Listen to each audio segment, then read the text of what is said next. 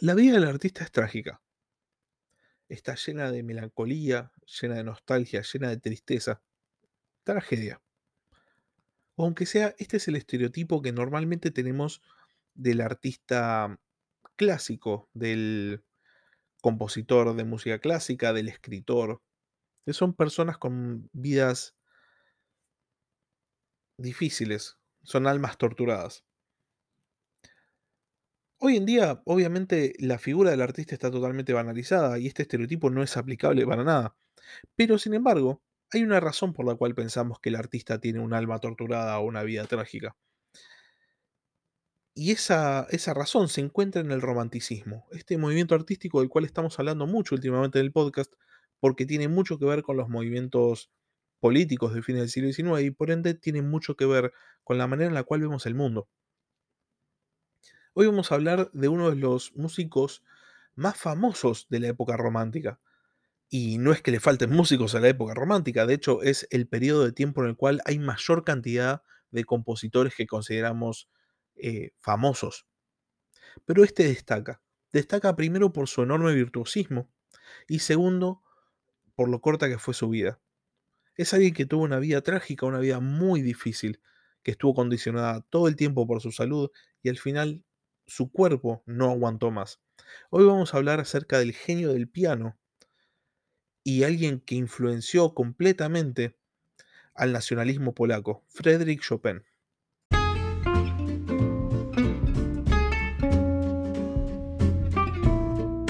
Sean bienvenidos a la Barba Roja de Barba Roja, un espacio para hablar sobre curiosidades de la historia. El inicio de la vida de Chopin no parecía augurar ningún tipo de dificultad, al contrario, él nace en el seno de una familia acomodada y en una situación muy cómoda. Él nace el 1 de marzo de 1810 en el Gran Ducado de Varsovia, que era un estado polaco independiente creado por Napoleón, después de, de sus grandes campañas. Su padre era un profesor de francés que había emigrado al Gran Ducado desde Francia y había logrado rodearse de la aristocracia polaca, a la cual le daba clases. Su madre era perteneciente a una familia de nobleza polaca venida menos, que si bien no tenía la mejor situación, seguía siendo nobleza polaca, por la cual Chopin parecía nacer en el seno de una familia que no le iba a dar ningún tipo de problema. Al contrario, parecía que tenía la vida solucionada desde el principio. Su familia, muy, muy inclinada hacia la música, había intentado inculcarle desde muy chico a sus hijos eh, el conocimiento musical o la apreciación de la música. Esto es algo que era un fenómeno muy propio de la época.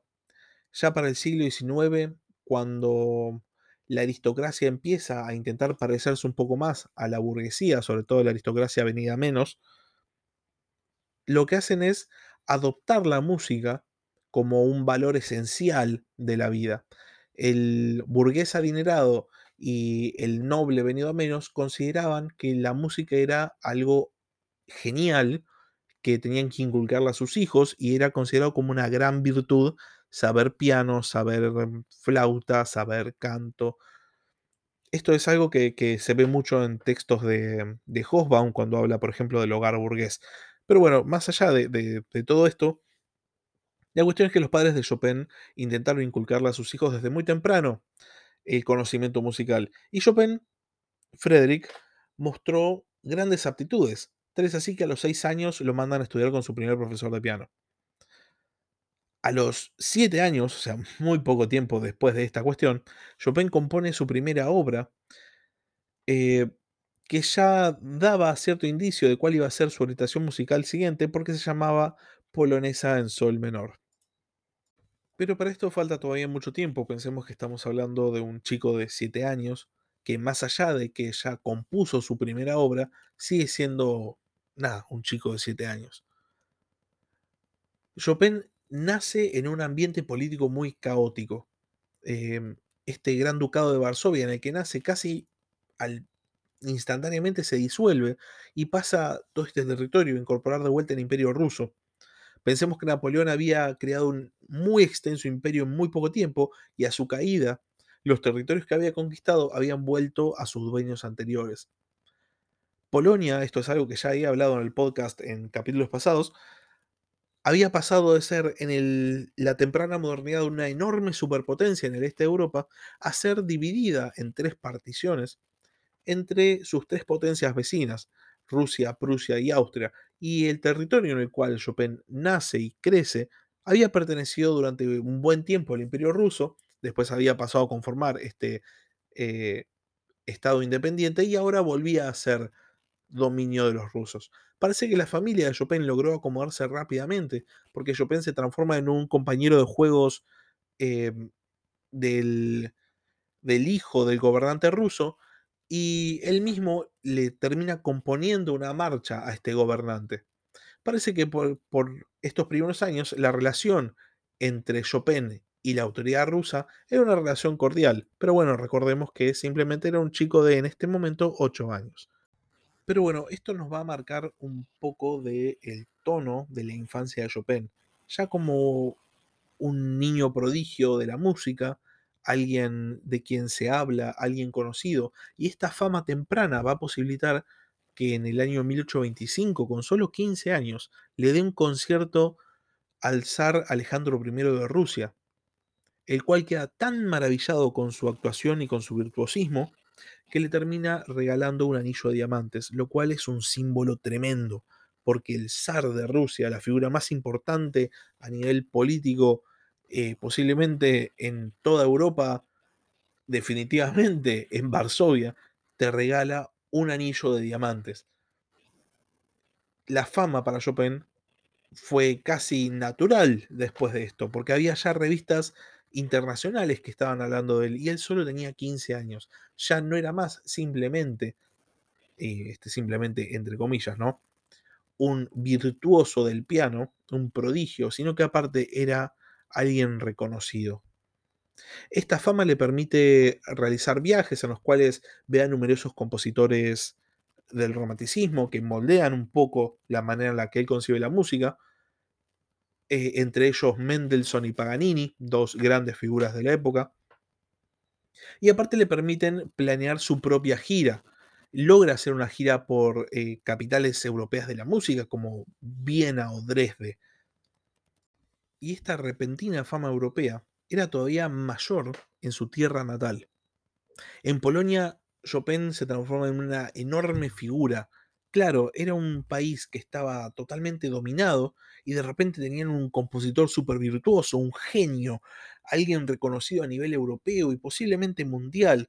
Chopin logra hacer varios conciertos en Polonia, pero empieza a planear viajar eh, para aumentar sus conocimientos, ir a eh, aprender con los grandes maestros de piano de Europa, a las capitales europeas de la música. Es así que marca su, su fecha de salida en 1830 y ese mismo año da su último gran recital en Polonia. Chopin, como muchos otros artistas del romanticismo, apelaba o usaba mucho ritmos folclóricos de sus países. En caso de, de Polonia, el ritmo folclórico tal vez el más usado por Chopin, aparte de las polonesas, que es algo que habíamos visto que ya había empezado a componer a los 6 años, 7 años, a Chopin le gustaba componer mazurcas. Las mazurcas, eh, la mazurca es una danza polaca que Chopin llevó a la música clásica. Y él tiene una, una gran cantidad de mazurcas que compuso. Parece ser que en este recital, este último recital de, en Polonia, toca mazurcas que impactan de manera especial al público al público polaco. Cuando termina el concierto, hay una gran ovación por parte del público, lo aplauden de pie durante muchos minutos. Es un recital que impacta eh, al público polaco y parece que enciende cierta chispa nacionalista. Cuando, o sea, después de este recital, eh, Chopin organiza una despedida con sus amigos y sus amigos le regalan una copa de plata y en el interior tierra de Polonia. Como diciendo, toma, no te olvides nunca de tu tierra natal. Eh, es un, un símbolo eh, nacionalista muy fuerte. El nacionalismo, entendámoslo no como de superioridad, sino en este caso, siendo que Polonia eh, había sido dominada por potencias extranjeras como una reivindicación nacional, un, casi un impulso revolucionario. Pero bueno, después de su partida, Chopin recala en Viena, primero, es, es su primera parada. Ahí no es bien recibido porque lo toman como un competidor. Eh, la, escena musical vienesa era de las más importantes de Europa, rivalizaba enormemente con la de París y tenían un modo de ver las cosas muy particular. Y Chopin era visto como nada, un extranjero que venía a intentar como ganar el terreno de los austríacos, por ende es mal recibido.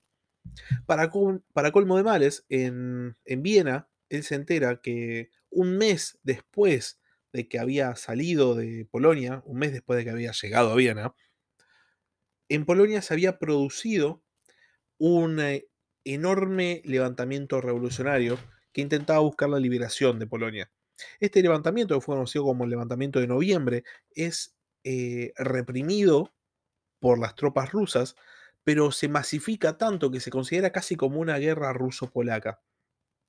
Hay una enorme cantidad de muertos, eh, la represión es brutal, eh, los rusos retoman el dominio como los rusos sabían retomar el dominio, es decir, bien por las armas, usando fuertemente su ejército y la represión, y esto entristece enorme a, a Chopin, que ve que su. ve cómo su patria, su tierra, era de vuelta dominada y por ende empieza a considerarla como un territorio oprimido. En 1831, después de un breve paso en Múnich, donde la, lo importante es que él se entera de que el levantamiento de noviembre había sido finalmente derrotado, él recala en París, donde coincide con eh, un gran número de polacos que estaban migrando hacia París, porque después de este levantamiento de noviembre se produce en Polonia lo que se llama la Gran Migración, por lo cual todos estos eh, polacos que buscaban la, la liberación de Polonia, viéndose derrotados, habían decidido irse al exilio para intentar reorganizar de alguna manera el movimiento de liberación nacional. Eligen París, eligen Francia porque la relación entre Francia y Polonia había sido históricamente muy cercana, entonces consideran que es un lugar eh, donde van a ser bien recibidos y no, no se equivocan. Em, Chopin se encuentra con estos polacos en el exilio y empieza a relacionarse un poco con este movimiento político que mm, lo vincula de alguna manera con su tierra natal. En Francia, Chopin va a tener mucho éxito. Ya para febrero del 32 va a poder realizar su primer concierto, va a ser todo un éxito. Y aparte de esta vinculación con eh, los polacos en el exilio, va a hacer que se sienta básicamente en casa. Eventualmente, esta, esta relación con los, con los polacos le va a venir muy bien porque hay un miembro de la nobleza polaca que lo invita a una reunión donde conoce a grandes miembros de la aristocracia parisina, artistas, a burgueses muy ricos, a nobles. eh, y acá es donde la vida de Chopin va a dar un vuelco completo.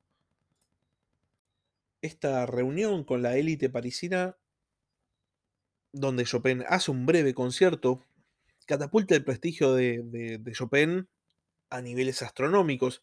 Eh, de repente se vuelve un codiciado profesor de piano. Todos los eh, miembros de la élite quieren que sus hijos aprendan piano con Chopin. Chopin se vuelve el maestro de piano de París y de esta manera su suerte económica lógicamente eh, va a cambiar. Eh, hay muchos artistas que se vuelven seguidores de Chopin, entre ellos están Delacroix y Franz Liszt, que está muy relacionado también con la figura de Wagner. Esto nos hace entender un poco que, que los artistas europeos estaban todos muy relacionados. De hecho, bueno, ya había hablado de Mendelssohn, que también está de alguna manera relacionado con Liszt y relacionado con Wagner. Eh, la cuestión es que todos se conocían con todos, debe haber sido un, un lío bárbaro. Eh, y a partir de esto es contratado para publicar su música, eh, o mejor dicho, una revista le ofrece, una editorial le ofrece publicar su música, y de esta manera se vuelve, aparte de un profesor de piano muy codiciado, un compositor ultra conocido, porque sus obras empiezan a estar en toda Europa. Lo cual hace que la fama de Chopin ahora sí se vuelva eh, no solo europea, sino ya mundial. Las partituras de Chopin están en todos lados y encima se sabe que las grandes élites lo contratan como profesor de piano, por ende, todo el mundo quiere sus partituras, todo el mundo quiere aprender a tocar como él, y él de repente llega a todos lados. Y todo esto pareciera que acomodaba la vida de Chopin y que toda la introducción que hice pareciera que no tiene sentido, pero a partir de este punto alto, la vida de Chopin empieza a decaer. Porque después de todo, él era un artista de romanticismo y si hay algo que tenían los artistas del romanticismo, eran vidas totalmente trágicas. Él intenta, o sea, se, enamora de una, una, adolescente de 17 años que se llamaba María Bodzinska. Eh, se comprometen pero la familia de María, cuando se enteran de que Chopin eh, tenía una tuberculosis crónica, deciden cortar el compromiso. Y mm, Chopin va a quedar, eh, obviamente, bastante, bastante dolido por esta situación, pero es algo que acepta como que es su destino no poder tener pareja porque está enfermo. Sin embargo, a finales del 1836 conoce a la que va a ser su, única pareja, que es George Sand, una escritora muy conocida de este periodo de, Francia, con la cual va a tener una relación muy tortuosa. Parece ser que el primer año se llevaron muy bien, pero inmediatamente eh, se empezaron a llevar eh, muy mal. solamente se, se, hacían compañía no tenían ningún otro tipo de vínculo y parece ser que peleaban bastante. Hacia finales de la vida de, Chopin, George, eh, Sand va a escribir una novela en la cual va a retratar, sin, sin, usar los nombres específicos de ellos, va a retratar la vida de, ella y de Chopin eh, de un modo eh, terrible. o sea, básicamente lo destroza a Chopin Encima, eh, George Sand le va a leer esta, esta, novela Chopin, que se hace el desentendido, que no entiende nada de lo que está pasando, pero en una carta Chopin revela que, mm, que había entendido toda la perfección, que, no, no, es que se le había pasado, que simplemente había querido hacerse el desentendido. Eh, la cuestión es que Chopin va a tener un, viaje muy interesante que nos va a ilustrar un poco de cómo era la sociedad de la época por el Reino Unido. En el Reino Unido, Chopin es contratado por muchas familias adineradas para que den conciertos privados, porque Chopin era considerado casi una especie de, mm, objeto de, no de culto, pero sí eh, para presumir, un objeto suntuario. Chopin nos cuenta mediante cartas que la élite británica, cuando él hacía conciertos, la élite británica le quería mostrar lo que ellos podían tocar. Le quería mostrar la música que ellos hacían.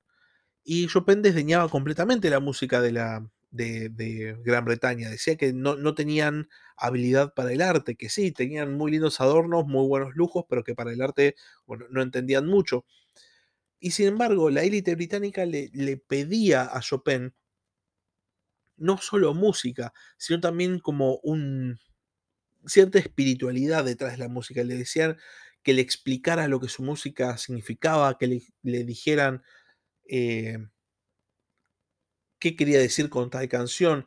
Hay una línea que, que, dice, que dice Chopin que le decían que era tocadme vuestro segundo suspiro, me gustan mucho vuestras campanas, como que, que le daban un significado más allá a la música, cosa que Chopin, eh, según el mismo afirma, parece que no estaba buscando, pero esto era algo muy propio de la época, porque en este momento la música era algo trascendental para la vida de la élite económica, era algo eh, de tremenda importancia, la música tenía un significado espiritual, porque el romanticismo tenía un significado espiritual, un significado sentimental, un significado emocional, ya no era más simplemente el compositor virtuoso, sino que se estaba esperando que el compositor virtuoso diera algún tipo de mensaje. Chopin no estaba preparado para decir su mensaje, o aunque sea, no, no hay ninguna carta en la cual haya dicho, mira, yo compuse esto para decir tal cosa. Pero más allá de su desdén por esta visión británica de las cosas, la realidad es que la música de Chopin tenía una clara emoción. Mi intención cuando, cuando estaba preparando este capítulo era poder pasar música de Chopin en el, en el capítulo, en la grabación, pero mis limitaciones tecnológicas hacen que no haya podido descubrir cómo hacerlo todavía. Eh, recién ahora estoy empezando a usar otro programa para grabar, por lo cual, eh, nada, me encuentro limitado y no pude poner eh, mazurcas de Chopin para hacerlas escuchar mientras escuchan el podcast. Pero lo cierto es que la música que él compone, lejos de ser una danza feliz, una danza alegre de celebración, eh, la música que él compone, la compone en un tono completamente melancólico, usando escalas menores. El análisis que se hace normalmente sobre la música de Chopin, aunque esto es lo que yo he escuchado muchas veces, es que Chopin, componiendo estas mazurcas, componiendo las polonesas, lo que estaba mostrando era que extrañaba su país, que extrañaba a su gente, que no quería estar en el exilio. Chopin, que abandona Polonia cuando solo tenía 20 años, se fue jurando volver, pero nunca más volvió. Él va a bueno, esto es algo que voy a decir un poco más adelante, pero va a morir muy joven y nunca más vuelve a Polonia. Y sin embargo, los ritmos polacos nunca, nunca lo abandonaron. El viaje al Reino Unido parece ser que no le hace nada bien a su salud. Em, el clima, el smog de, de, la industria británica es algo que él va a destacar todo el tiempo en sus, en sus cartas como algo negativo. Eh, por ejemplo, hay una carta en la que dice, a pesar del clima quieren retenerme en Londres. En cuanto a mí, querría otra cosa. ¿Pero qué? Si ese Londres fuera menos negro, si la gente fuera menos pesada, si no existiera esa bruma ni ese polvo de carbón, me dedicaría a aprender el inglés, pero los ingleses son tan distintos de los franceses a los que me ha pegado como a los míos propios. Nos está diciendo Chopin que el ambiente en el cual vivía no le hacía bien, pero él era manejado como una figura, como un bien suntuario, como una figura casi de colección. El artista tenía algo que decir o la gente lo quería escuchar y sin embargo él tenía que ir a donde lo contrataban, tenía que ir a donde le pagaran. En el 48 vuelve a París, eh, va a escribir que París está enferma porque es un periodo muy caótico eh, político, de hecho es la antesala de la revolución de 48, que va a ser un caos en toda Europa. Eh, vuelve a Francia con menos plata de la que se fue, porque en el Reino Unido le pagaban poco y el alquiler era muy caro. Eh, a tal punto vuelve con poca plata que un amigo suyo le tiene que conseguir un departamento porque no podía pagarlo. Vuelve básicamente, si no pobre, cerca. Y vuelve con una salud muy deteriorada. Vuelve sabiendo que su cuerpo no va a aguantar mucho más. Él se, se interna a sí mismo en su departamento en París y es visitado primero por su hermana eh, Ludovica y su familia.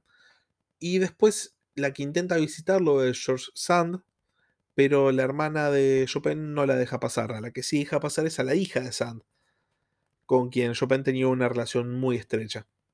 Chopin sabía que se moría, eh, su cuerpo no, no, iba a aguantar mucho. Él había sido, diagnosticado con esta tuberculosis de muy chico y una enfermedad que lo había acompañado toda su vida y toda su vida había tenido una eh, fragilidad latente.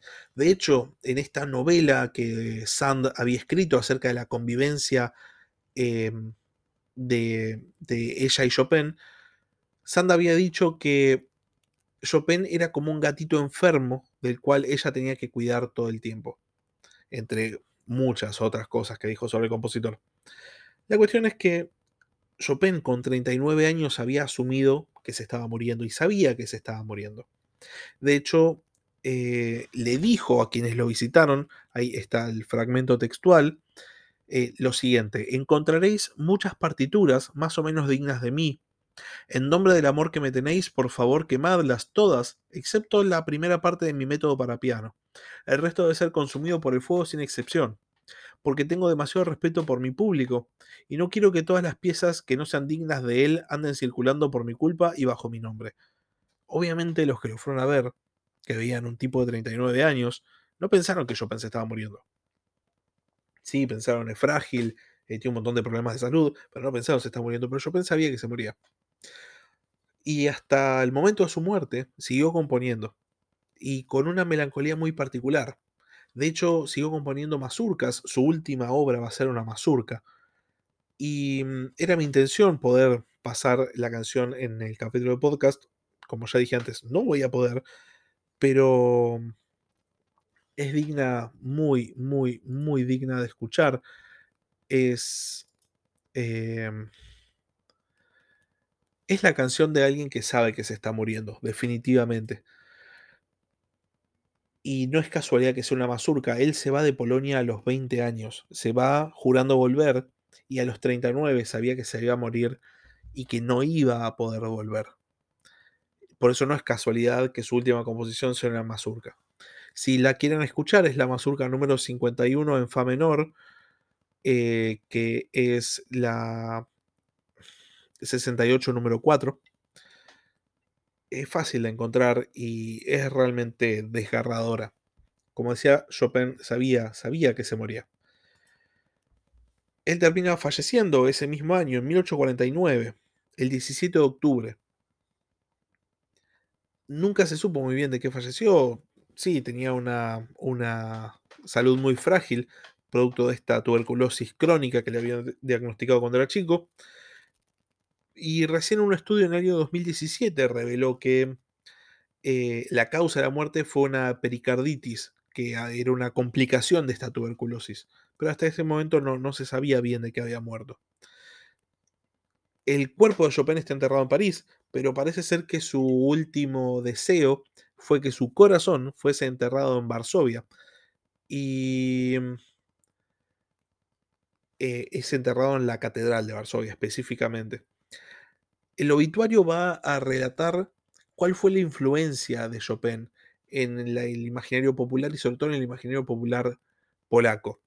El obituario decía, fue un miembro de la familia de Varsovia por nacionalidad, polaco por corazón y ciudadano del mundo por su talento, que hoy se ha ido de la tierra. Chopin condicionó para siempre el nacionalismo polaco.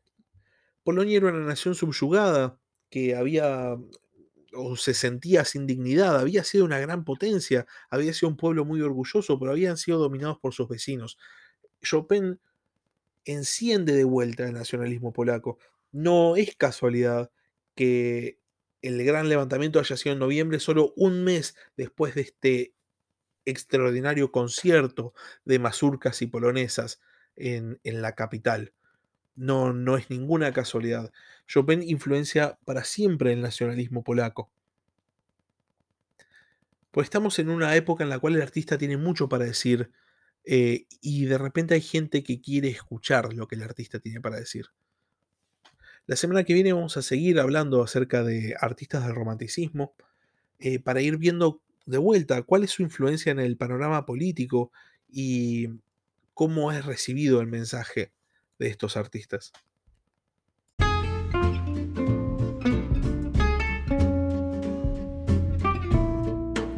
Gracias por escuchar La Barba Roja de Barba Roja. Cualquier duda, comentario o pregunta que quieras hacer, lo puedes hacer a la barba roja de barbarroja gmail.com.